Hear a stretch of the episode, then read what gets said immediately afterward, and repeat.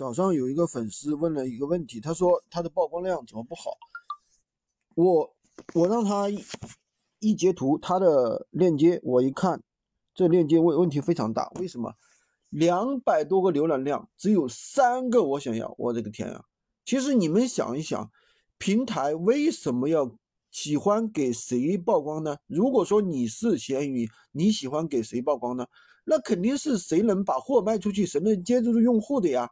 那如果说卖货的人，对吧？然后用户一打开刷两下就刷走了，或者是根本不想看，那这个平台就活不下去了呀。平台所以说它也是要拿流量、拿数据说话的，对不对？也是想推荐更多的优质商家给到顾客。那如果说你基本的浏览量是不是流曝同样的曝光的情况下，浏览量做不上去，同样的浏览量的情况下，我想要做不上去，那平台为什么会把你的产品推荐给更多的用户呢？对不对？当然，我们有些人有一些方法，比如说怎么样去。增大曝光量，我们也有一些方法，就是一些平台的一些码扁的一些方法，对不对？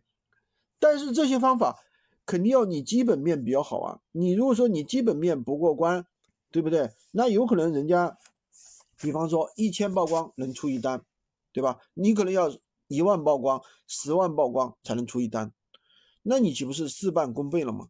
所以说，我们做闲鱼做到最后。其实真的是要精细化运营，而不是像我们去年前年用的一些，对吧？